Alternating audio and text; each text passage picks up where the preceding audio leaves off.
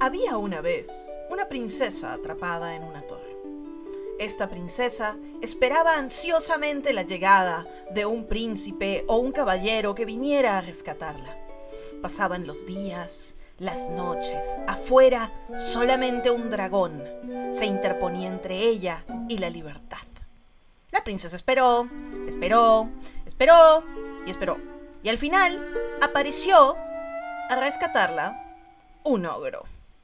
Esta es más o menos una historia que ya conocemos, ¿verdad? Se ha hecho muy popular a través de diferentes medios, particularmente con las tres películas, porque hay una que no cuenta, de Shrek. ¿Quién es Shrek? Shrek es el ogro. El ogro que fue a rescatar a la princesa, no porque quería, sino porque no le quedaba de otra en ese contexto. La historia es una subversión de la del clásico cuento de hadas y toma elementos de muchos de estos. Y DreamWorks decidió llevar esta historia tan cautivadora a los escenarios a través de un musical. Porque la película no era musical por algún motivo, aunque tiene muy buena música, pero ya hablaremos de esto.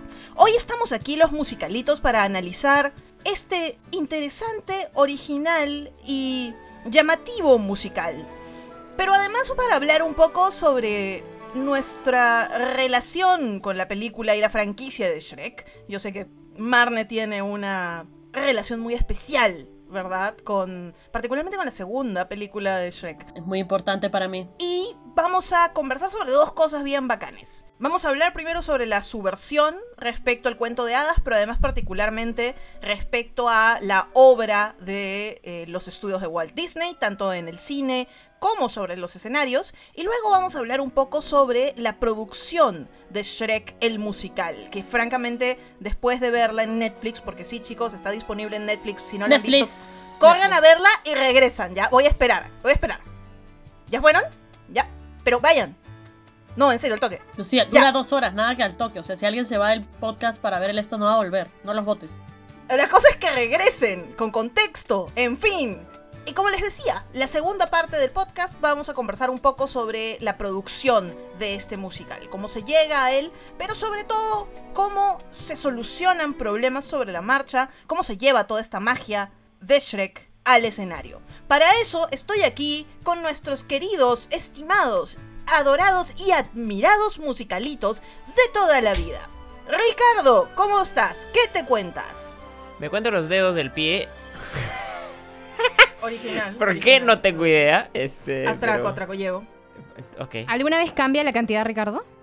No, no, a ver, depende. Si es que estoy durmiendo, sería quizás. preocupante. Si, si, cambia la cantidad, sería un poquito preocupante. Ligeramente, nada más. Sí. Lucía, ¿tú qué tal? ¿Cómo andas? ¿Todavía en Lima? ¿Todavía en Lima? Todavía en Lima, todavía en Lima. Estoy súper feliz de que por fin estemos hablando de este musical que desde hace mil años que quería, quería que hablemos, pero no sucedía por algún motivo. Y ya, estoy aquí en Lima, bien jodida, pero bien. Marne, ¿qué tal? ¿Qué te cuentas desde tu cuarto? Hola gente, ¿qué tal? Vamos a hablar de este, pues, el Shrex, ¿no? Me encanta tu emoción, puedo sentir, se, siente. Sí, si la vieran chorreada en su silla. Atraviesa las paredes, ¿verdad? Me duele mucho la espalda, gente, no sé qué hacer. Por eso tengo que estar como así. Trágico. Entonces, ya tenemos nuestra agenda, ya tenemos a nuestros musicalitos, ya tenemos nuestro musical. ¿Es homosexual? La agenda. Obviamente. es la agenda homosexual. La agenda gay. Regresamos en un momento para empezar este episodio de Mucha Mierda. Vamos a hablarles de musicales y analizarlos muy bien. Datos curiosos, muchas teorías y cosas random mucha mierda.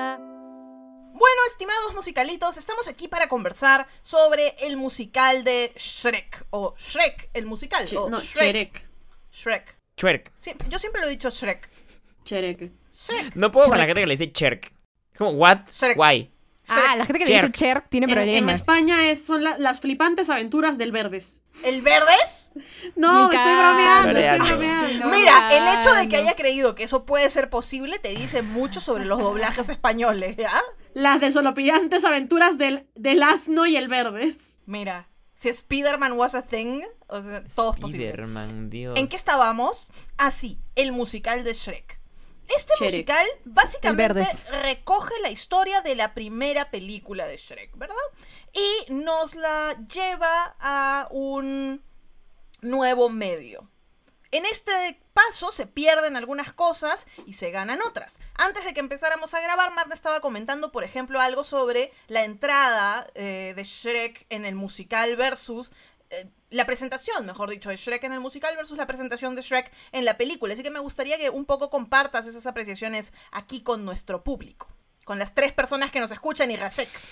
Hola, Rasek. Saludos por Rasek. Ya, claro, que la presentación, o sea, primero que nada hay toda esta, el, el Shrek chiquito, ¿no? Shrek, el verde es niño. Entonces, eh, toda esta idea de que el Verdes camina, pues no que a los siete años lo botan de la casa y eso. No le digas el Verdes, por favor, que se me va a quedar y voy a acabar pensando que de verdad es el Verdes. Y luego nos van a mandar mensajes diciendo, ¿de verdad es el Verdes? O sea, no, va a ser un desastre, por o sea, vas a lograr que el Verdes sea a thing y no. Es el nuevo, el bromas, el verde. O sea, en verdad, a mí me gusta, la verdad, tengo que admitirlo. Mira, Lucía, tú te vas en, el intermedio, ¿ya? Así que tú no puedes opinar. Mira, Ricardo, tú no has visto ninguno de los musicales de los que hablamos, así que no me jodas, ¿ya? Solamente Shrek. Este sí. Porque está en Netflix. Ya bueno, la cosa es que sí, pues, ¿no? Empieza con la presentación del Shrek, que lo presentan, pues, este, en el musical, con toda esta idea de los padres, y luego recién en el momento en el pantano. Mientras que en la película empieza de frente y es el icónico momento de Somebody once told me que patea la puerta del, del baño, ¿no? Y en cambio, me pareció muy chévere de que en el musical no lo. No quisieron como que copiar la escena. Porque cuando empieza la primera canción del Shrex, eh, no es que él patea la puerta, sino que rompe el, el baño, el ñoba, como proponiendo algo distinto en vez de tratar de parir un momento que era muy icónico, que siento que es algo que la película hace muy inteligentemente. La película, digo, el musical. O sea, como que adaptar algo tan querido y tan clásico es mucha presión, ¿no? Creo yo. Porque Shrek era una película muy icónica de cuando nosotros éramos chivolos. Me acuerdo cuando salió. Eso es muy interesante para mí porque siento que si bien la película de Shrek, precisamente para tratar, y aquí vamos entrando un poco al tema, de distinguirse de las películas de Disney, no es musical, la película. Sin embargo, hace un uso muy inteligente de la música que tiene, ¿verdad? O sea, no solamente con el Somebody Once Told Me, sino obviamente con el I'm a Believer y, ah, ah. y muchos elementos musicales que son integrales a Shrek. Entonces, el salto de película. Cuando explota el pollo, pues. No, pero es que lo, no, lo que estás cantando es el de Encantada. Ah, ¿cómo es? El, de Fiona, el de Fiona es diferente. no me acuerdo del de Fiona de la película, solo me acuerdo del del musical. Este, en el del musical, le juro que fácil le hizo a propósito ese. No, en el del musical. El de Fiona es, el mismo tema de Shrek. Claro, e, en, en, la película es la, la misma, el mismo tema. Na, na, na, ah, ah, ah, esa, esa, esa, gracias, gracias. Esa que suena medio a la comarca. medio a la comarca. El señor, el señor feudal, A la comarca 3. Verano. Bueno. Pero obviamente cuando tú llevas esto al escenario, si lo quieres llevar al circuito de Broadway, lo quieres hacer un musical, entonces tienes que asumir, ¿verdad? Ese papel, ese... no papel, pero tienes que asumir esa herramienta de la música como medio para contar esta historia en una forma mucho más expresa de lo que lo hace la película. La pregunta es, ¿Shrek está tratando de hacerse pasar por un musical de Disney o qué cosas hace distinto? Hace muchas cosas distinto, ¿no? ¿Qué distingue? A mí me parece, o sea, no me parece que sea un musical de Disney ni que lo emule, sino que para mí Shrek es como el Book of Mormon de Disney, básicamente. En el sentido que literal se burla tan bien de todo y está tan bien integrado todo que es como, sí, cumple como un musical, pero al mismo tiempo nos está burlando muy, eh, digamos, muy evidentemente. A mí me gusta mucho, me acuerdo clarito, no sé si Lucia se acordará también, que cuando mi prima Daniela fue a ver Shrek, no le gustó el final. Porque según ella, no estaba bien que la princesa se convirtiera en ogro, porque eso no tenía sentido. Mañana era como, pero no entiendo por qué al final los dos son ogros. Tengo muchas cosas que decir sobre el final de Shrek desde tantas perspectivas diferentes, pero ahorita vamos a llegar ahí. Y sí me acuerdo. Le generó una crisis existencial. Entonces, te habla de esto esta idea de subvertir, ¿no? La, el, el relato clásico de Disney, pues no de la chica que espera y, y toda la chingada.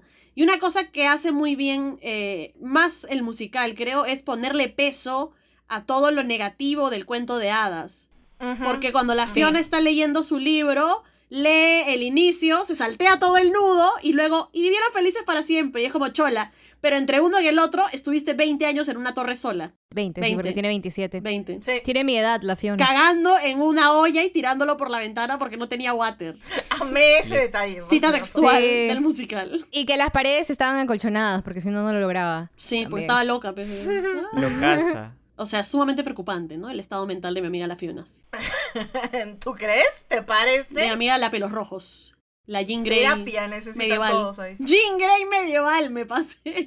Qué imbécil soy. Ay, ay, ay. Otra cosa que hace el musical es esto de cambiar la- el chip sobre la idea de esto mismo, que dicen que Disney nos ha inculcado tanto de que los finales felices son solo para la, la gente bonita. Y es como, no, men, o sea, cualquier persona puede ser feliz, déjanos ser feliz. No, ¿no has visto esas parejas de los dos que la verdad son bien buena gente los dos? Pero se aman, mañas. Y son bien felices. ¡Veo tu corazón! ¡Vate la ¿Qué? mierda! Mira, ¿Qué te puedo decir? Pero ¿qué te puedo decir? Es la verdad. Dilo de frente. Una pareja de son feo. bien buena gente. Oigan, gente, hablando de feos, antes que me olvide, terminamos pues de ver el musical de Shrek y nos sale, también podría interesarte, Shrek 1, Shrek 2 y Betty la Fea. Ay, ay, ay. puso Ay, Betty ay, la ay, Fea ay. Se junto a las dio, películas de dio. ogros? Yo dije, Netflix, qué feo tu algoritmo. Qué feo tu algoritmo. Horrible tu algoritmo. Lucía se fue a la mierda. Perdón. Claramente. Que me demoré un ratito en entender. Y cuando hizo clic, clac, crash. Horrible su algoritmo del Netflix. Terrible. Una de las cosas que a mí me gustan un montón del musical versus la película es que me parece que en la película se representa a Fiona como, y eso está, está paja, ya está, como esta chica que se sabe mantener sola, que no es una princesa, una damisela en apuros. Pero lo que me gusta del musical es que también hablan mucho de su estado mental Ujú. y se refleja muchísimo. O sea, cómo está un poco loquita, mi amiga. Y claramente por todo lo que le ha pasado, ¿no? O sea, Obviamente, ¿quién chucha va a sobrevivir 27 años, bueno, 20 años en una fucking torre, mañana? Sin volverse loca. Está loca. Loca. No, y lo gracioso es que, o sea, a mí lo que me encanta es cómo traen cosas del mundo moderno para que ella lidie con eso, ¿no? Como, por ejemplo, es como, ya, piensa en tu lugar feliz, piensa en tu lugar feliz. Sí, es como, say your affirmations and love will come to you. Literalmente es como, ya, repítelo, tipo, estoy bien, Dios me ama, el universo. En un momento quiebra y está, puta madre, Dios, ¿qué, qué quieres de mí? Pobrecita. ¿Cómo era este? Pink Unicorns Happy Pink Skies. Ponies Happy Sky. Pink Ponies Happy Skies. Pink Ponies Happy Skies. Eso es lo, li- literalmente lo que iba a decir cuando está la la la la la, Skeletons Hooray, Mad Dragons Yay, y tipo, se, se miente tanto, se, Se saltea el nudo. todos esos años en la torre se debe haber mentido tanto ella misma como literal todos los días de I know it's today, es hoy, es hoy. Oyes. Se dedicó a mentirse. Sí, sí, sí. Literal, o sea. ajá. Ya, lo que quería decir era que primero cuando aparece niña, dice, hoy es el día, día 23, y Kuso y yo, Sí. ay mamita, y luego sale adolescente y dice día 400 no sé qué cosa, y luego cuando sale adulta dice day, y sin decir el día dice, Dios, ¿qué quieres de mí? Y yo, soy yo, soy yo demasiado, me sentí identificada en ese momento. Ni si- y al final dice día 28 mil, no sé qué día. era. 6823. 6.000 no sé cuántos, y al final 23. No, es más. Termina en 23 el número. El número termina No, en no 23, dice es lo único que me 6.000. acuerdo. Sí, de repente era 68.023, no sé, pero era terminaba en 23. Ricardo no me acordarse cuántos días eran. Yo también estoy tratando de acordarme la canción. Four- 4123. Ya, pues entonces era, Era menos. 14.823 era. ¿Cuánto? Ya no importa. Sí, no, no es un detalle indispensable. Pero a mí lo que me afectó mucho fue que yo decidí ver Shrek de- el domingo después del flash informativo. Entonces, literal en ese momento yo era Fiona, ¿entiendes? Yo era electoral. Fiona, después del flash electoral yo era Fiona. Yo dije, no, esta es mi torre, voy a sacar mi cuento de hadas, apagar la luz. Pink Ponies Happy Skies, Pink Ponies Happy Skies. Ese era yo en ese momento. Y la verdad fue un muy buen Y luego escape. la realización de Oh my god, I'm gonna die. Sí, también, claramente, también, también. claramente. Literal. Oh my god, we're gonna die. Pero ya, ya, ya lo superé, ya lo superé, ya estoy... God, why? Perdón.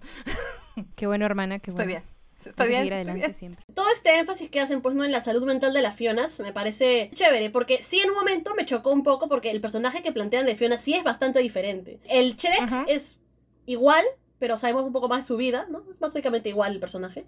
El burros, el burros, el asnos, El burro es tal cual, es exacto. casi igualito. Es preciso. Muy, tal cual. Jaló súper bien el humor de Eddie Murphy. Pero en cambio el personaje de Fiona sí es más diferente, porque Fiona en la pela es un poco más frozen, es un poco más fría. Es escatológica, pero es menos escatológica, ¿no? Es más refinada. Y tiene todo esto de que mecha increíble, ¿no? Claro. Que de hecho, si te das cuenta, en el musical sí hacen alusiones a que Fiona es muy fuerte, porque rompe los libros y luego agarra un venado y empieza a bailar así con el venado y luego se queda con las, las astas. Entonces sí es un poco bruta, ¿no? Y un poco fuerte la chica. Eso sí me pareció interesante, pero no es...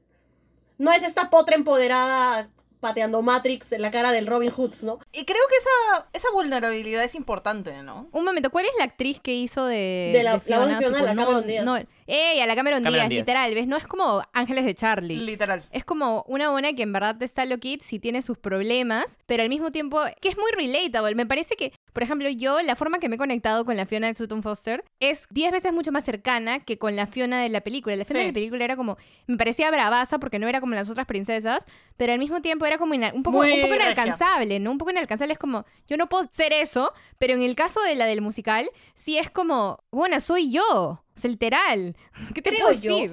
una cosa que ayudó al musical es que no sé si habían, creo que habían salido las tres primeras películas o las cuatro, no sé cuántas habían salido cuando salió el musical. Sí, ya estaban todas. ya. Me parece que habían salido las tres primeras. Ya, lo que pasa es que el personaje de Fiona en la cuarta película se explora mucho más esta idea de la chica que se quedó en la torre porque si, si se han visto Shrek 4, ¿no? spoilers, Gran peli. Shrek pide no haber nacido. Entonces nadie va a rescatar a Fiona y Fiona se sale sola de la torre y em- emprende su propio camino. Y creo que te enfrenta mucho más y al mismo Shrek, al mismo personaje de Shrek, a la idea de esta bobona estuvo años sola en esta torre, pudriéndose, o sea, pudriéndose. Y creo que esa idea Le choca, le choca. no te choca tanto cuando tú ves la primera película, te choca más cuando ves las Sí, siguientes no, para y nada. entiendes más al personaje de Fiona. Pero en el musical, como solo hicieron de la primera, siento que profundizan mucho más en eso al toque. ¿No? Que porque te dan todo este backstory y la canción es súper, Ujú. súper clara. La canción te deja muy claro al personaje de, de Fiona. Sí. Y cuando tiene esta mecha con Shrek de yo sufrí más, no, yo sufrí más. Y cuando están haciendo este contrapunto de yo sufrí más, yo sufrí más, y la nada los dos se miran y dicen, mis padres me mandaron lejos, y solo se miran. Pensémoslo en contexto de lo que esto representa respecto a la versión del cuento de hadas que se narra en Shrek. Y yo creo que hay una especie de progresión, ¿verdad? Donde la Fiona de la película no era tu típica princesa, pero aún así, como lo dice Lucía, era inalcanzable. Era para- diosa, era potra. Para una, claro, etérea, era una potra empoderada etérea. licenciada. En cambio, la Fiona del musical se aleja incluso un paso más del arquetipo de la princesa del cuento de hadas, de la princesa de Disney, ¿no? O sea, por ejemplo, Rapunzel, que vive más o menos la misma experiencia de estar encerrada en la torre y toda la huevada, se dedica a pintar, a hablar con el lagartito, Iguana, la iguana. Camaleón, iguana, loquita, ¿en qué yo, estás? iguana. Todavía enojada. No sean Flynn Rider, oye, ¿qué les Pero Eso, pasa? eso iba a decir. Todo mal. Flynn Rider le dice lizard. No, le dice Frog. Frog, ni el siquiera. sapo, ya. Cierto. Sí, le dice Me vi sapo. toda la serie Tangle, me acuerdo pito. Pero bueno, el punto es que la chivola esta sale de ahí de lo más fresh, mañas, con ella no es. Ella está tranqui, ella está chill.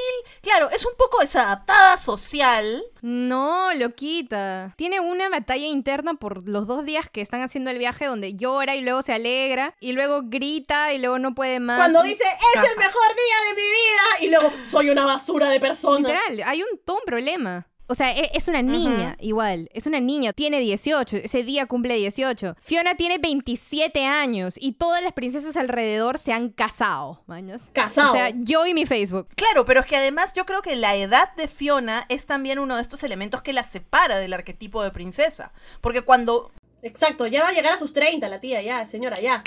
Claro, ya está media ti. No, no, no, digamos, ¿no? Para el social. Pero para ser princesa, aceptado. sí. para la edad promedio de la princesa de Disney, o sea, ¿qué princesa de Disney hay que tenga la edad de Fiona? Ninguna, ninguna. ¿Cuál es la más. Fácil Elsa. No, No. la mayor es la Mayor, princesa digamos. Kida de Atlantis, que tiene como Ya, pero 8000 no años. Ah, ya, ella tiene 50 mil. Aparte de Kida, de Kida Kakash, Mira, ni siquiera consideran Atlantis, la verdad. Así que. o Atlantis es un peliculón. Sí, pero- No, es un peliculón, pero no te está diciendo eso. Pero no la cuentan como princesa. No, no viene en la mochila de la princesa Disney. No está ahí. En, en esas mochilas donde vienen todas las princesas, no sale. No la consideran como princesa Disney, mañana. No salió en Wreck-It No salió en Ralph, no Ralph, salió No, no, no. Ralph. salió en Wreck-It Ralph, ¿ves? Pero sí, o sea, todas las princesas son bastante menores, tienen una perspectiva de la vida mucho más inocente. Y Fiona trata de mantener, creo, esa perspectiva con toda esta onda de me van a rescatar, me van a rescatar, me van a rescatar. Pero por dentro está como que, ¿qué pichula sigo acá? O sea, No, por dentro está como, estoy muy vieja para estas huevadas. Pero está programada como la princesa, entonces ella trata de seguir su entrenamiento y su programación de princesa porque, ok, el caballero que me, que me rescate va a querer una princesa dainty y, y delicada y que actúa como princesa, ¿no? Y entonces lucha contra ella misma, pero en el fondo la huevona es súper independiente porque claramente 20 años en una torre la ha vuelto súper independiente, ha sobrevivido sola, ¿me entiendes? Ella literal es su propio Indiana Jones. Entonces se dan cuenta que ella intenta conformarse a los, digamos, principios o los estándares de princesa y luego no puede más en la vida y se le sale y se desespera y lo quiere hacer ella, ¿no? Como esa escena donde, esa escena donde literalmente le dice a Shrek, va a venir mi caballero y se va a arrodillar, se va a arrodillar,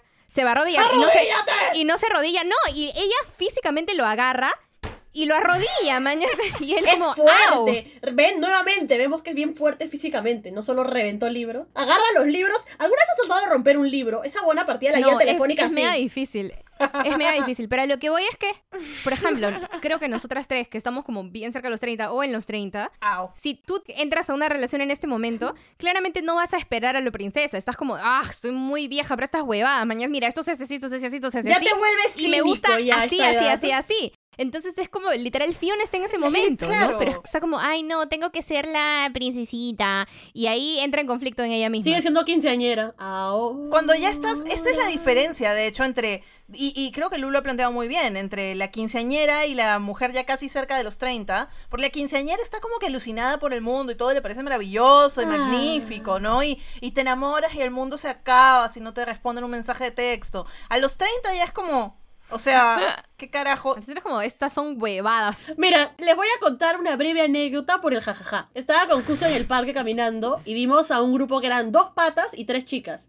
Y se estaban cagando de risa, las chicas estaban haciendo no sé qué. Y al rato, cuando ya regresábamos del parque, estaban las tres chicas en el puentecito del parque hablando. Y una de las chicas estaba, no, porque no me gusta que su actitud, que no sé qué. Y los brothers estaban al otro lado. Y uno de los brothers estaba como que, no, que no sé qué. Y el otro estaba como aconsejando. Y yo, obviamente, en este grupo había una pareja. Se han peleado y han generado este momento súper incómodo. Y Kuso y yo nos miramos y te apuesto a que se están mechando por una estupidez. Y esos huevones para ellos era lo más importante del mundo en ese Diez momento, la de mecha de pareja. Y Kuso, Diez te apuesto a que es una estupidez de chivolos cojudos. Y le digo, ala, ¿te acuerdas cuando eras adolescente y pensabas que sabías algo de la vida?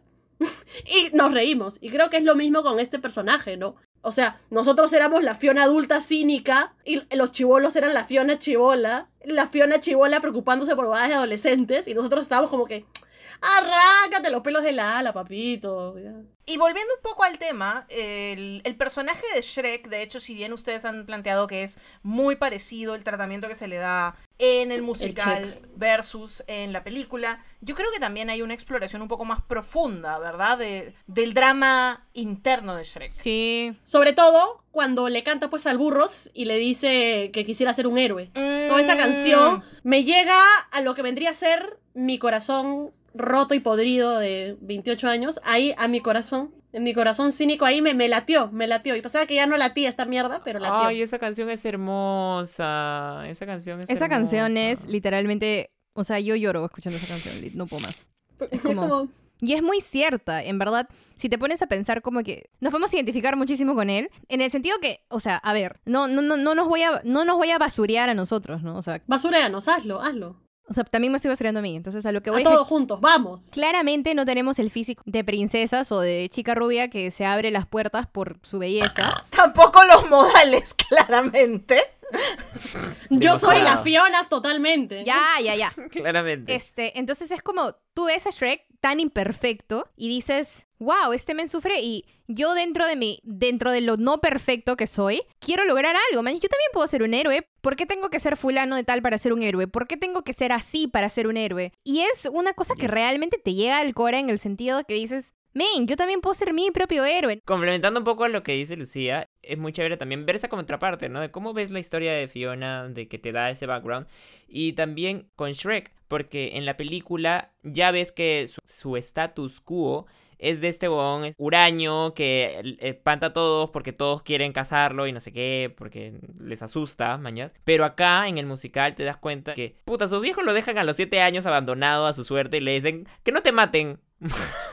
Básicamente. Ahí Kuso decía, no, pero esa es su cultura de ogros, hay que respetarla. Y yo, su cultura mis huevos, están mandando a su hija que lo maten. Cultura. Y por el otro lado está también Fiona, que también la dejan a los siete.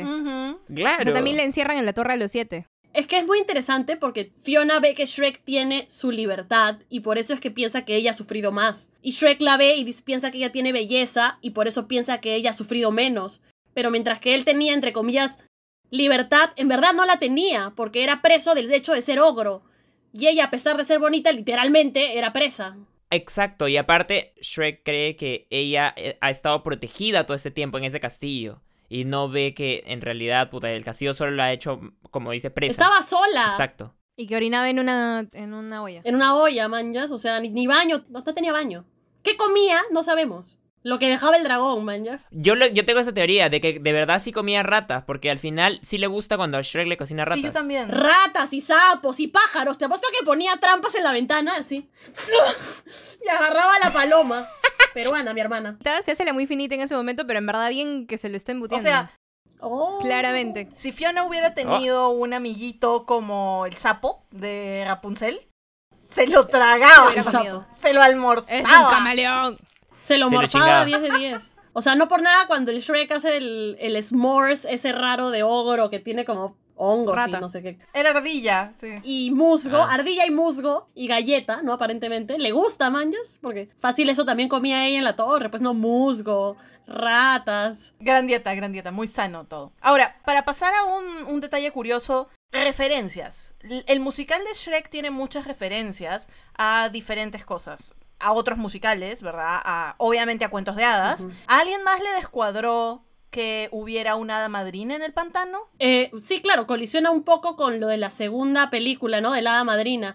Pero también hay un cameo del gato con botas, entonces Sí, amé el cameo del gato con botas. Lo vi. Entonces eran conscientes que solo iban a poder contar la historia de la primera película y decidieron soltar pues unas, unas cositas. O sea, de hecho hay un montón de personajes de los, de los personajes de cuentos que no salen o sea, Ujú. en la película.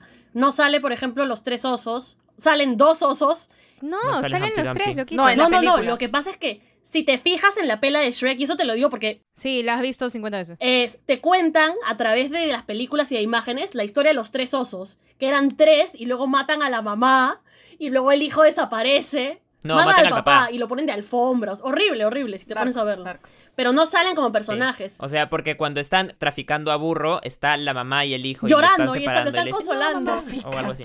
Y de ahí cuando vas a la casa de- del, del Farquaad está el, el oso del- de, alfombra. Horrible.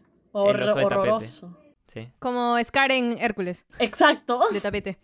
¿La del bar sale en la primera Ah. película de Shrek ¿Doris? o no? No, no Ajá. sale. Ah, ya. Porque extrañé a la Doris. Sale en la segunda. Personaje No, sale en la best, segunda. best girl. A mí me encanta, una de las pocas cosas que paso de la tercera película de Shrek es la inclusión de Doris dentro del cortejo de damas de la Fiona. Como princesa, están todas las princesas y está la Doris, porque Fiona dijo, la Doris es mi amiga y la Doris va a estar acá conmigo. Obvio, es mi pata, mi chochera, tantos años. Y de hecho, la Doris tiene conflicto con la otra hermanastra mala, porque la otra seguía siendo mala y de ahí se encuentran. Es feeling. Bien feeling, bien feeling. Bien Qué feeling buenas la películas. Las sub-stories de Sí, Shrek sí. son todo. Después de acabar el podcast voy a ir a verme las películas, creo, porque ya me están dando ganas. Es que en verdad son muy buenas. Por dos. Y más allá de, de estas pequeñas referencias a cosas que ya nos imaginábamos, hay un montón de referencias también a canciones de rock, de rock de los ochentas, de diferentes Ah, no momentos. decirte. Yo sé, a mí también me sorprendió irlas identificando porque no soy no ninguna decirte. Entendida de, del rock, pero sí encontré algunas. Y algunas son tomadas de la película, otras son nuevas. Eh, hay una parte donde el dragón le canta, cuando el dragón le canta burro, por ejemplo. Innecesaria esa canción, innecesaria. La cambiaron, Sí, que de la hecho, cambiaron. la cambiaron. Ustedes creo que no lo saben, pero esa canción la cambiaron. Esa parte de Squeeze Me, Please Me. Touch me. La, la, la, la, la, la, la. Hug me, please. Literal. Ese fragmento es tomado de una canción de rock de los años 60 o 70. Y como esa hay varias, en verdad, que son utilizadas. Escúchame, bueno, no, no es de rock, es de, de Broadway, pero creo que es la referencia primera La más evidente. que hay. Farquaad, Cuando el, el Farquaad hace Sí. el, el final de Defying El- Gravity. ¡Ah! Yo la vi con Kuso y Kuso voltea y me Ah, dice, obviamente. oye, eso no es de Wicked, eso deberías decir en el podcast. Y yo, papi, esa referencia la entiende tú y tu tía, o sea, todo el mundo la entiende. Está un poco, está un poco ya bastante usada esa referencia. Pero se emocionó, verdad. se dio cuenta, se dio Se cuenta solito. emocionó, Yo, no- se emocionó yo no le dije. Se emocionó el amigo, por eso se dio cuenta solo. Ay, eso, eso es de Wicked, eso es del Defying Gravity. Ay, qué cosita. Lo cual me lleva, y, y con esto quiero llegar a- al, al último tema que voy a proponer para este segmento antes de que pasemos al segundo rápidamente. Quiero conversar un momento sobre el final de Shrek. Y les digo por qué. Porque yo tengo una posición sobre el final de Shrek que es un poco controversial. Mi postura sobre el final de Shrek es que dentro de toda esta construcción narrativa que se hace para subvertir el estereotipo de la princesa, para subvertir la narrativa tradicional del cuento de hadas, para subvertir las expectativas del universo princesástico de Disney, al final, el final de Shrek hace exactamente lo mismo que todos los putos cuentos de hadas. ¿Por qué? Estás en drogas. Porque Fiona cambia para ser como Shrek y para estar con Shrek. Pero Fiona llevaba la mitad de su vida siendo ogra en la noche y humana en el día. Era ella misma. Por eso, discutamos, discutamos. Es que yo siento que al, al final el mensaje que queda un poco es esta idea de la chica tiene que cambiar para estar con el pata. Ya sea para un lado o En para el el otro. fondo creo que Fiona se sentía más feliz siendo ogro. Pero es que técnicamente no cambió ella, la cambiaron, mañas, y ya. Claro, que tampoco está tan bien, ¿no? Que digamos, pero o sea, entiendo por dónde se va Lu, pero también es como, eso ya era, el ogro es parte también de Fiona. Como, ¿qué más te puedo decir? O sea, literalmente estaba en ella. Y yo creo, por ejemplo, que al menos en el musical, como tenemos concebido al personaje de Fiona, ella como ogra es más feliz porque no tiene que cumplir Sí. con lo que la sociedad espera de ella de princesa. Puede ser es toda la escatológica y pedorra que quiera y estar con el fucking ogro porque soy una ogra, man, ya soy libre de la prisión de ser princesa. Le encanta, la huevona está como, ay, pero me hago la no sé qué, pero le encanta. Le el- encanta el la ogro. cochinada. Le encanta el Shrek, desde que lo vio dijo, mmm. Dijo, "Mm, ese calvito verde. oh, le voy a hacer Este tres verde. hijos. Mm, Lindos dientes. nasty. Le voy a hacer cuatro películas y tres hijos.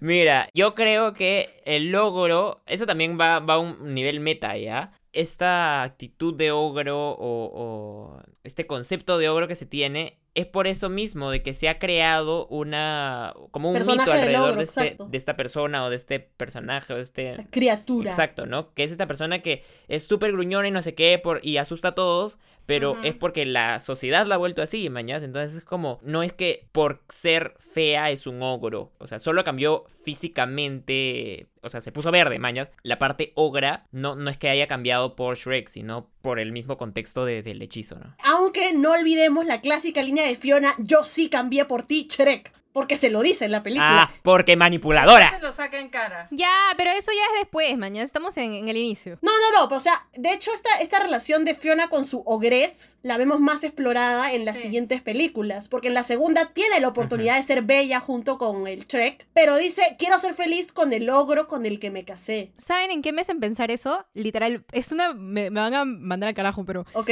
me hace pensar en Asumare, tipo la, la esposa presentándole a la Claro, familia. Shrek es cachín, es cachín. Literal, Emilia Drago. Claro, es- Emilia Drago presentándole. es Fiona. Y ella al final se vuelve caucha para poder claro, estar con- exacto, Ajá. literal. Claro. Ajá. Amor prohibido, nos gritan por las calles. Cualquier somos de distintas especies. Bueno, lo que quería decir respecto a Fiona y su cambio era que eh, mi yo de... ¿cuánto, ¿Cuántos años tenía cuando salió Shrek? No sé, ¿10? Nueve. ¿Nueve? Ya, bueno. Mi yo de ese momento fue como... Me gustó la película, me, me pareció caer de risa, todo lo que quieras, pero en ese momento mi ser no era tan woke como para realmente entender qué rayos estaba pasando y qué rayos representaba Fiona. Era simplemente como, jaja, esta película fue muy graciosa, es cae de risa, el burro cae de risa. Ya. Y al final me quedé como, ¿pero por qué se quedó ogro? ¿Por qué Shrek no se volvió humano, no? Pero no me molestó mucho. Mi pensamiento fue como, ¿pero por qué? Pero ahora es como, no había otra que Fiona sea un ogro. O sea, no había otra, porque es como, ¿por qué ser un ogro no le va a permitir ser feliz? Es como, men, todos nosotros podemos ser felices de cualquier manera y el ser ogro es solamente una cáscara, es solamente, como dicen, un cuerpo, ¿no? O sea, Fiona es tan Fiona Es como una capa. humana como siendo ogra. O sea, como dice Marnes, solamente cambió lo, lo de fuera, ¿no? Entonces es como, ¿cómo quiero ser representada? Y en ese momento Fiona escogió, por amor y por, digamos, el encanto o Mm. lo que sea, el hechizo,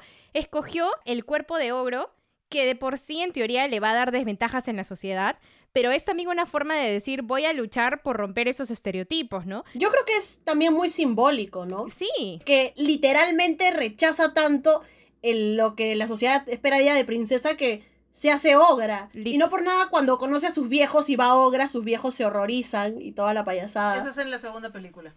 o sea, a su madre parte 2, literal. Es que sí, Literal. porque en la 2 conoce a los Sí, suegros. madre, ven, ¿qué te puedo decir? Y va a haber una Asumare 4 en la que Cachín desea nunca haber nacido. Y Emilia Drago se liberó sola. Se liberó sola de la, de la pituquería. Literal. Y no hay pataclown jamás. Y nunca hay... Ya, lo que yo iba a decir... Ay, carajo, ¿qué era lo que iba a decir? Algo del Shrek. Su familia... Ah, ya. Que esta relación, como decíamos, de Fiona con su ogritud, en la cuarta pela, que nadie la rescata, igual termina desarrollándose como ogra. Elige su, su yo de ogro y esconde su yo humano. Independientemente de Shrek. Porque de una u otra manera, creo que Fiona al final, como estábamos diciendo, se siente más cómoda de ogro que de persona. Yo pienso que ser ogra es como se libera porque dice, bueno, hay tanto prejuicio hacia los ogros de que son unos asquerosos de mierda que no tengo que hacer nada. Puedo ser quien yo sea y rascarme, no sé, la... la Rascarme el culo. La concha. rascarme la concha, rascarme el culo. Y, y nadie, y nadie le va a fastidiar. En cambio, si mantengo mi imagen de princesa, tengo que comportarme así o asá. Kusikusa, ya no ya. Un poco para cerrar este segmento, la subversión que Shrek representa en función al cuento de hadas tradicional y sobre todo en función a la película de Disney pasa no solamente por el tema superficial, ¿no? De el ogro es el héroe, oh, qué peculiar, sino pasa sobre todo por respetar la voluntad de los personajes. Donde en una película tradicional de Disney o en un cuento de hadas, lo que tienes es en gran medida el destino como gran impulsador de la historia.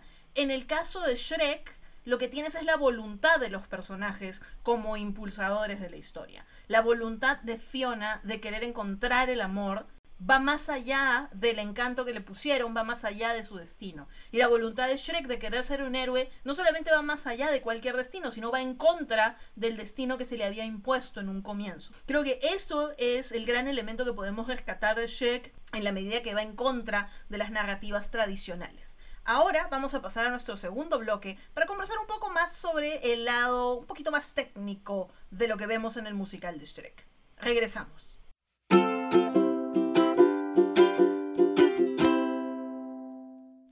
Estamos aquí de regreso en nuestra programación habitual para conversar un poco sobre los logros más técnicos que tiene Shrek.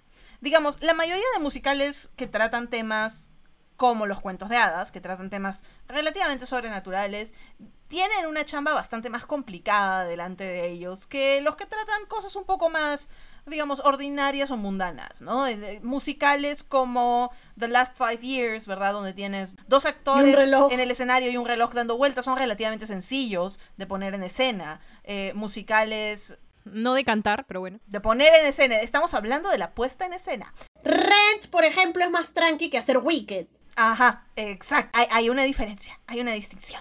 En el caso de Shrek, vemos un musical que logra mucho y muchas de esas cosas es a través, no necesariamente de lo que significaría una inversión Hay cosas que se ven cheap, pero hace a propósito y da risa. y funcionan. Lo Como el venado es que inflable. Funcionan.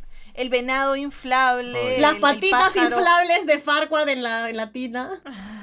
Y las ratas. Las ratas. Las escamas del dragón. Las escamas del Discul- dragón. no, disculpa, pero para mí la escena que es todo es el tap de las ratas. Obvio. Jamás se me habría ocurrido usar zapatos de tap para representar a las ratas. Y en el taller montaje era una persona con unas pantuflas de rata de polvo rosado. Versión taller montaje. Y es un poco lo que vamos a hacer aquí. A ver, ¿qué momentos del musical a ustedes les llamaron la atención por los logros más bien técnicos, más de producción? El dragón, obviamente, con los ojos esos que hacen así, wush, wush, wush, y las escamas y la chingadera. El trabajo de las marionetas está muy bien lograda y ha sido hecha por eh, John Tartaglia. ¿El de Pinocho? No me acuerdo cuál es su nombre. ¿Pinocho? es Jordan Tyler, sí. El que hace Pinocho. Él es Pinocho y él hace el, el- la, la marioneta. Él estuvo este, en esta, esta. Avenue Q. Avenida Q, sí, eso que te iba a decir. Era como, ah, Esta es. en esta, en esta. En esta, en La esta. entendí, la entendí, eso es lo importante. Lucía moviendo la mano a la cámara como, no sé, como cualquier gua... A mí me parece alucinante lo expresivos que pueden ser los personajes de este musical con tanto maquillaje encima. Sí. El Shrek, que hasta tiene las, los oídos, las orejas las tiene tapadas por la prótesis, Sí. y tiene un hueco con una malla verde, y tú ves un hueco al costado de su cabeza que es oreja, y esas mierdas de, de las orejitas y eso. Oye, pero Entonces- de ley, mi amigo Brian Darcy tiene un, un in-ear. De todas maneras tiene que tener un in-ear, si no se, se fue el carajo. Mañana no escucha la orquesta, no escucha nada. Algo tiene que tener, sí. Sí, Un- claramente. Claramente. Pero sí, una de mis grandes preguntas mientras veía el musical era cómo mierda están cantando y bailando con toda esta huevada encima. Algunos más que otros, ¿no? Algunos más que otros. Pero Alu. difícil. El complicado. corriendo en sus rodillas cantando, pues no me jodas. El fucking conejo que tiene todo ese armazón de, de conejo y la panzota está el saltando como pino. O sea, el conejo jamás se sale de personaje. Incluso cuando hacen la línea final, él camina hacia la línea saltando. Ni siquiera todos los demás caminan Sí, en y personaje salta y, él atrás. salta. Y es como yo me quedé como, Eh, mis madre. respetos por ese men. Sí.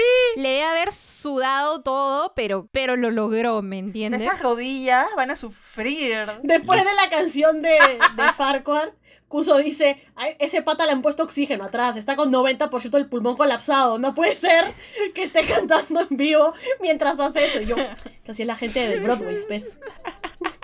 Pero hay varios trucos interesantes que usan con Farquaad durante las coreografías, ¿no? Por ejemplo, en esta parte donde generan la ilusión de que Farquaad está saltando encima de sus soldados, en verdad es él poniéndose de Ah, pie. claro. Pero como las piernas las tienen estas mallas Es negras, te genera la ilusión de que va saltando encima de sus soldados. O sea, sí, no, porque te das cuenta y ellos Igual lo cuando lo saben. cargan. Y es más, me parece que cuando camina, cuando lo cargan y camina, es más, creo que hasta ponen un efecto de sonido como que...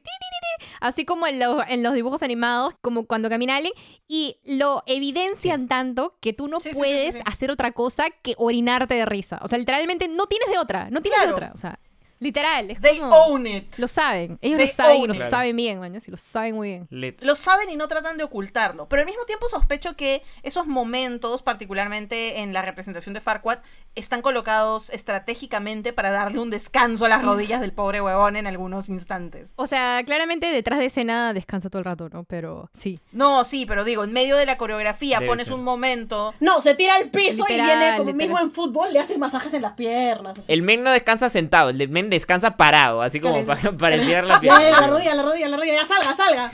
Claro. echándole el spray ese mágico que hace que todos los futbolistas claro. que estaban rodando y parecía que no se iban a volver a parar en sus vidas, de pronto estén jugando Claro. de nuevo, ¿no? El, el spray mágico. Ahí. Le ponen easy, easy hot, así, man. Le meten las agujas ahí para que relaje. Las agujas. Otra cosa que me parece súper bien lograda y quiero mencionar, o sea, porque no es una cosa muy técnica, pero me parece como jazz, es la danza de las calaveras. Porque Puta, es como sí. los bailarines son un éxito, o sea, han logrado la disociación, no es disociación, pero es como, ¿cómo, cómo se dice cuando... Ay, carajo. Cuando bailas y eres capaz de soltar isolations, iso- o sea, el nivel que han alcanzado hasta para mover la cabeza y que se le vea como que el, el cráneo está que, que se mueve, me parece increíble. Esos son unos mega bailarines y el juego de luces que hicieron en este momento fue como jazz, o sea, se veían solo huesitos. Es como gran momento, la verdad, gran, gran momento. Y eso es jugar con las habilidades de tu elenco y algo tan sencillo como la luz, la iluminación, para crear esta ilusión en el escenario, ¿verdad? De, de los huesitos bailando. Bueno, Así no es. por nada se llevaron el Tonis a mejor vestuario. Sí, es cierto. Único Tony que se llevaron, el único que se llevaron. Claro, el vestuario está muy bien hecho. Me- me- merecido, merecido. No, merecido. merecidísimo, Sobre que- todo, sobre todo por ese conejo, Dios mío. La Sutton Foster es un berrinche, dices. ¿Ah, sí? No, no, no, pero, o sea, Sutton es, ya se sabe que es divasa. O sea, ya, ya se sabe, es conocido que es divasa. Ah, ah, acá Sí. viene el- Ah. la chisma, sí, sí. la chisma. Ay, ay, ay. Oh, Sí, sí, sí, sí, sí, sí, sí. Es más, o sea, el, cuando pensaron en el musical, la tenían en mente. Es como cuando hicieron Frozen tenían a Idina en mente para que sea la voz, ya igualito pasó con su tono. Es como, era como literalmente ella va a ser Fiona y Fiona va a ser así. Y en realidad su construcción de Fiona, fuera de diva o no, es súper admirable, ¿no? O sea, como tuvo también las bolas de salirse de lo que estaba establecido por la película y ella le debe haber metido mucho de ella y el hecho que Fiona baile tap claramente es porque Susan Foster es la reina del tap, mañana. O sea, ha hecho todos sus musicales baila tap. Ella. Y además, o sea, creo que habla muy bien de ella como actriz, que a pesar de ser divasa, no, haya, no se haya resistido a hacer un rol en donde tenía que hacer tantos chistes de pedos, ¿no? No, pero es que, o sea, es diva porque sabe lo que vale, pero no es como, ah, yo no hago esas cosas, soy una señorita. O sea, no es así, mañana, es para nada. Y en verdad, si te das cuenta, es una genia. Conozco muchas actrices que les gustaría un culo relajar como en el Ah, Obvio, es que eso voy. En verdad, ella es, es una genia. Los gestos que tiene, su cara es muy expresiva. Es muy graciosa su... Cuando llega el Farquaad en el caballo y le dice, ay, este, siempre he querido conocer a mí, y se baja del, del caballo y al toque dice, short. Puta, me cagué Literal. de risa. Solo no sé qué, no sé qué, short. Lit. Ah, farewell, a short farewell. Ja, ja, ja, ja. Sí, muy y tiene buen timing comédico también. Que es muy importante en un musical No. como este, ¿no? Donde dependes tanto de esos instantes. Y hablando, hablando de esas cosas que evidencian mucho cuando Farquaad dice, sí, súbete el caballo de plástico, puta, me caía risa con esa... Cuando dice, sí, sí, sí, es de plástico. Y los mira a los buenos y dice, "Es- está hueco por dentro. sí. Muy gracioso, muy, muy gracioso. No, o sea, es que en ese sentido está muy bien hecho y por eso es que yo creo que desde que lo vi amé ese musical y le he dicho a todo el mundo como, conozco a alguien y es como, ¿has visto Sí. ¿El musical? No. Jodida. Pero está en Netflix, ¿por qué no lo has visto? ¿Qué te pasa? Pero está en Netflix, míralo. Lit hizo ver a Diego el musical. Diego amó, Diego amó. Ah, ¿saben de quién no hemos hablado? De uno de los mejores personajes e indudablemente el personaje que yo haría si estuviera en Shrek, la galletita. Sí. Yo sería la galletita. Para hacer la galleta tienes que ser helada Fresh. y tienes que tener tus agudos riquísimos, ¿sabes? Tus agudos conoces? riquísimos. a Ping Pong. Pero aunque en inglés es Sí. Do you know the Muffin Man? The Muffin Man es una canción de rock de los 80. Do you know the Muffin Man? The Muffin Ya, pero The Muffin Man es un nursery rhyme, Sí, ¿no? The Muffin Eh, Man, Es lo que se le dice Sí, nursery sí. rhyme. Y con Pipón es, se, se lava la carita. ¡Sí!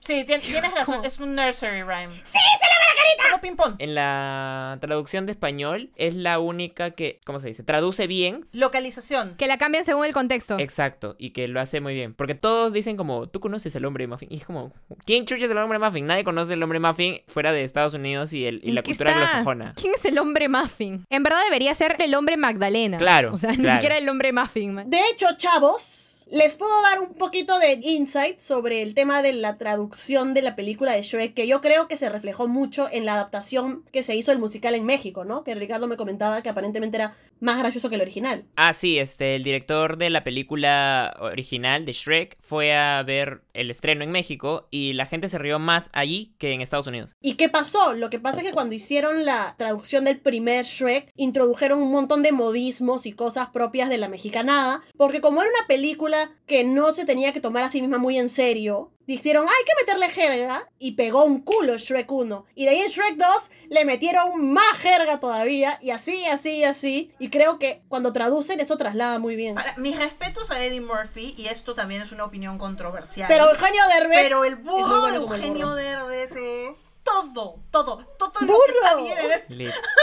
Caballo que más le trote, sí. Caballo que más le trote, no. este Caballo que más le trote, le mando, le mando, le mando una burra. Cuando dice, porque estoy solito. No hay nadie aquí. No hay nadie lado. aquí a mi lado. No habrá problemas hoy. De mí ya se han burlado. Un, dos, tres. Amigos, Amigos debes debes tener. Es muy icónico. No puedo. El solo hecho de que hayan traducido lo de tú conoces a Ping Pong Uf. Te habla de una chamba de traducción de que no es solamente traducir Mm. directamente el chongo, sino Es trasladar al otro espacio. entender el origen del chongo, por qué el chongo es gracioso y traducirlo. Lo que pasa es que eso cuando traducen en estudios latinoamericanos lo hacen muy bien. Pero por ejemplo, estudios españoles son mucho de traducir las cosas gato. Literalmente, directamente, y por eso pierden muchos chongos. Y te lo digo porque he visto muchas comparaciones del doblaje de Shrek latino y el doblaje de Shrek español y el doblaje de Shrek en inglés. El doblaje latino de todo es como. Ya. Escúchame, cuando los españoles hacen sus canales de YouTube y dicen, ay, hay que hacer reacciones a los openings de Dragon Ball en latino, y en español de España y vemos cuál es mejor. Siempre el latino. Me vi como 15 videos, siempre ganó el latino. De hecho, esa, esa distinción, ¿verdad? Entre traducir con intención de entender qué es lo que se quiere transmitir versus traducir simplemente con intención de traducir las palabras tiene un nombre y es la diferencia entre una traducción y una localización. Y esto es algo que sucede mucho, por ejemplo, en los videojuegos. Cuando se traen videojuegos de Japón particularmente, hay un, tiene que haber un trabajo de localización que va mucho más allá de la traducción por el tema de, digamos, un, un tema cultural de tratar de llevar el mensaje más allá de llevar las palabras. Y creo que Shrek hace muy bien este trabajo en la película cuando llega al español, en el español latino, y aparentemente también lo logra, no lo he visto, pero lo logra también en la versión del musical, que es algo muy difícil, porque traducir un musical es mucho más difícil que traducir una película. Sí. Sí, ah, sí. Sí, por la música, pues. Algo que quiero mencionar también es, o sea, sale como que tres segundos, creo, pero el lobo, man, ya Ah, el lobo sí, que es traca. El lobo Lo traca. Y luego es como que voy a sacarme la, la bata y todos Miss Thing, you work it out. Lit. Gran momento. Es que me encanta porque agarran este personaje del lobo de sexo dudoso y lo convierten en, En Miss Thing. en todo este personaje que tiene toda una personalidad. Porque estaba, me acuerdo que un momento estaba sentado leyendo una revista y le dije a Shrek, ah, papito, criaturita. O sea, Oh, honey. Es la drag señora. claro. Es el gay viejo Es sabio. Es el Río, gay viejo sabio, Río. sí. Y de hecho creo que hay un paralelo interesante que se puede hacer entre las criaturas de cuentos de hadas, ¿verdad? Y la comunidad LGBT. Esta idea de que son Let your freak flag. Rechazados por ser distintos, ¿verdad? De que son muy llamativos para las otras personas y que les tienen miedo, que tratan de, de separarlos del resto de la sociedad, que no les permiten ser ellos, que son súper flamboyant, que son súper distintos, ¿no? Histriónicos. Este, Son histriónicos. Como el león de Madagascar. Lo que iba a decir es que literalmente Freak Flag es un himno gay. Y es más, he visto como referencias a Freak Flag de gente de la comunidad diciendo como Freak Flag es, mañas. Es más, los chistes que ponen, o sea, hay chistes que no tienen nada que ver con la comunidad, pero es como, me encanta cómo lo traen a presente y las cosas escandalosas. Por ejemplo, Humpty Dumpty, que es, yo no sabía que era Humpty Dumpty, decía la mujer huevo, eh, dice que, que está metida en la cientología, no sé cómo Sí, se dice cientología. Cientología. en- en español. Cientología. Y me da mucha risa. Literal, que está metida en la cientología, la bruja pasó tiempo en la cárcel, o sea, todos están en otra, mañas, y es como realmente cae risa que le den un espacio a todos estos personajes para que sean distintos, incluyendo Pinocho, ¿no? Literalmente le dio Dachshund Disease en Tijuana, mañas. Eso iba a decir. Estábamos analizando todas las cosas, todos los anacronismos, y no solamente anacronismos, sino universismos, no sé cómo explicarlo. Y era como, en este universo existe Tijuana, Es una gran pregunta. en este universo existe la cientología, y si existe la cientología, ¿existe Tom Cruise? Obvio. 10 de 10 existe Tom No hay Cruise, cientología sin Tom Cruise. cientología, mañas. Obvio. Y John Travolta. Lit. Comiendo su Lit. placenta, la placenta de su hijo. Cuando dice que pasó tiempo en solitario por hacerse pasar por una piñata. El burro, pues. Y hablando del burro, algo que me llama mucho la atención es la corporalidad de la interpretación de burro. Porque en todo momento Uf. sientes que es un burro. Uf. A pesar de que no es que anda caminando en cuatro. en. Pero Co. mm, en todo momento sientes que es burro. Esos son mis agudos, ¿qué tal? Sí, llegó la galleta, ¿no? Marne, tú siempre llegas a la galleta. Yo utilizo esa canción para ver cómo estoy. O sea, siempre que tengo que grabar, canto esa parte y si puedo hacer el agudo, estoy lista. Y si no puedo, tengo que seguir calentando años. O de Ah. repente, hoy no es mi día. Siempre estoy cantando esa, esa partecita para ver. Y le digo a Manon como, A ver, a ver. tipo, lo intento y me ve que no me sale y me dice, no es el día. Y yo, no es el día. tipo, no, hoy no es, mañana. no es. I know it's not today. Yo solo quiero saber, si no tienes presupuesto, ¿cómo haces el dragón? O omites esa escena. Lo haces como dragón chino. Puedes hacerlo. Dragón chino. Lo puedes hacer pues. con sombras. Pero, Eso es lo que estaba pensando. pero o sea, un, un dragón chino de estos de los desfiles de Año Nuevo chino, pero con su palito abajo. Ya, sí, este, el dragón podría hacerse con sombras. Creo que sería la mejor solución. Y, y quitas la canción. Nada más haces que el dragón lo... Oye, ¿qué tienes contra esa canción? Yo sé que a nadie le gusta esa canción, pero a mí me gusta. A mí me gusta un culo. Me parece súper graciosa. Es que el giro de que el dragón hable me Ah. parece estúpido. A mí me pareció raro que A mí me fueran tres parece personas. más, más random que sean tres huevonas cantando. Me pareció muy raro que el dragón fueran tres Eran sus personas. escamas Sí, que eso estaban sí, cantando. eso no, sí. nada que ver. Pero Ricardo, ¿tú decías que cambiaban esa canción después o...? Sí, la, la- este Forever, ¿no? Forever. Sí, forever. Sí. ¿Y la canta también el dragón? Sí. Na, na, na, na, na, na, na. O sea, ya no es la de Donkey Pot Pie.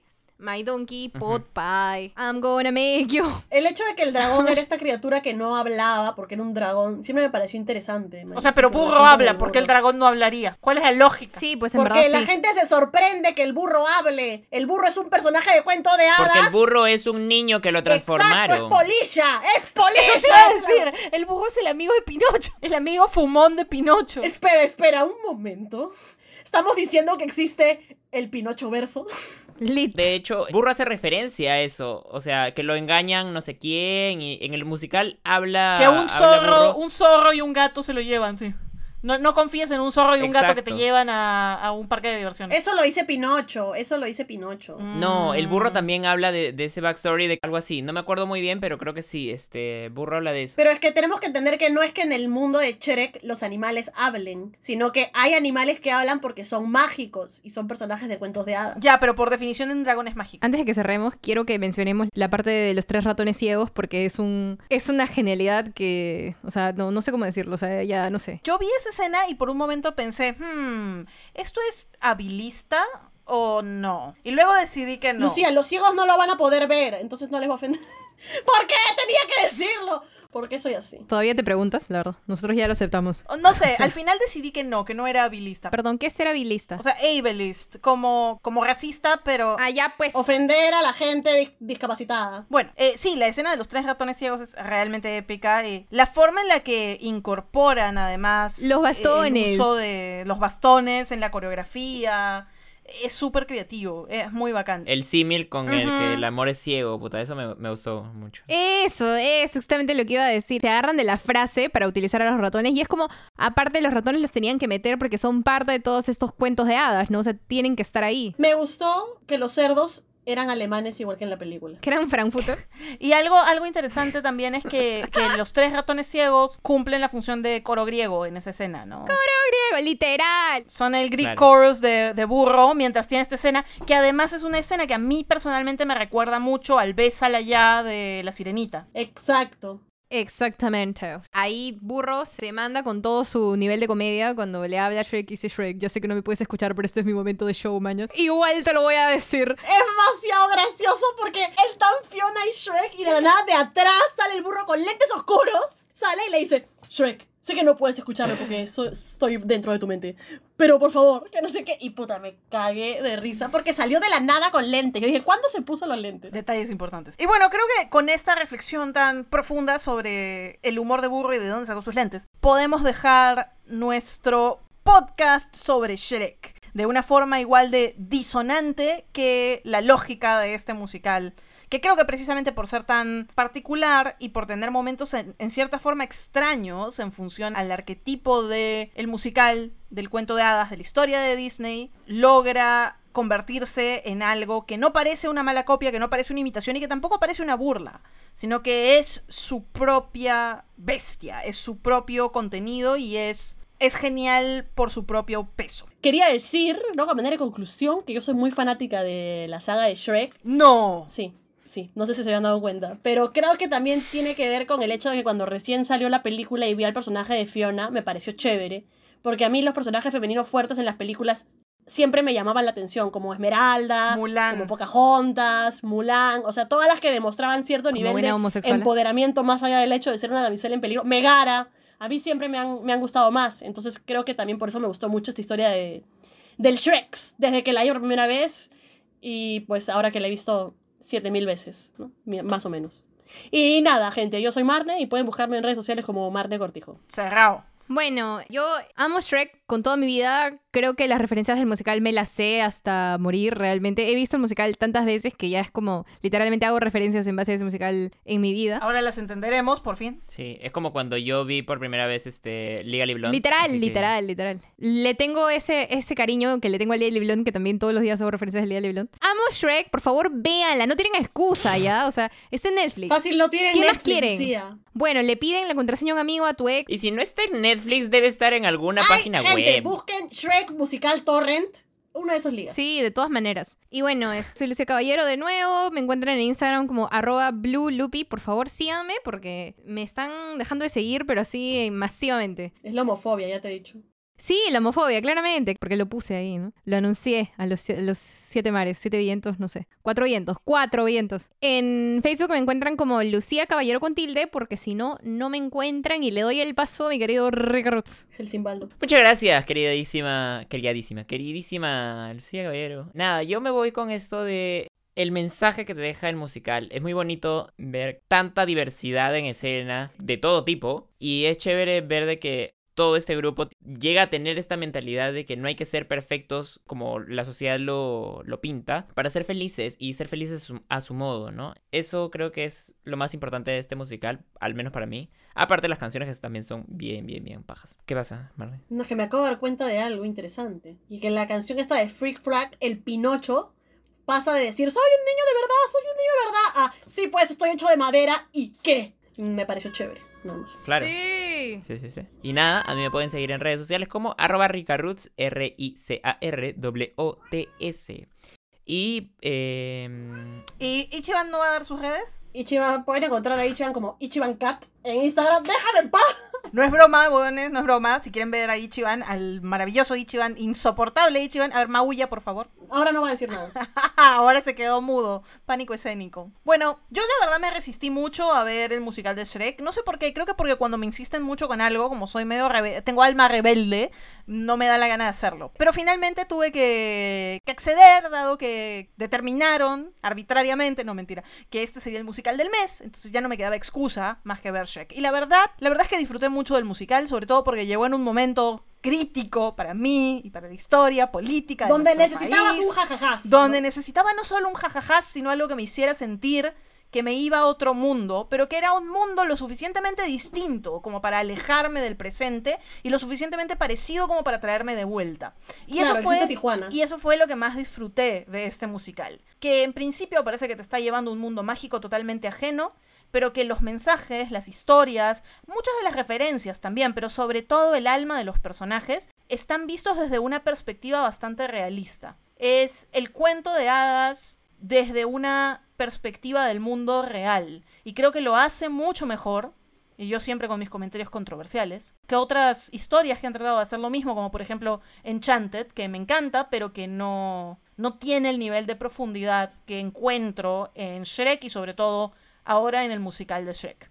Yo soy Luto Bar y pueden encontrarme en Instagram como Lantaris con Z. Muy bien, muy bien. Y a nosotros nos encuentran como musicalitos en Facebook, facebook.com slash musicalitos, Instagram como arroba musicalitos Perú y en nuestra página web www.musicalitos.com. Bueno, musicalitos queridos, este ha sido otro episodio de nuestro podcast, tu podcast, el podcast de musicalitos. Volveremos muy pronto con un episodio nuevo, con un musical nuevo en un nuevo mes. Hasta entonces, ¡Mucha mierda! Esto fue Mucha Mierda, el podcast de musicalitos.com, conducido por Luto Bar. Mucha Mierda es un podcast con fines educativos e informativos. Shrek, The Musical, así como todos los nombres y clips de audio relacionados a esta propiedad intelectual, son marcas registradas de sus respectivos titulares.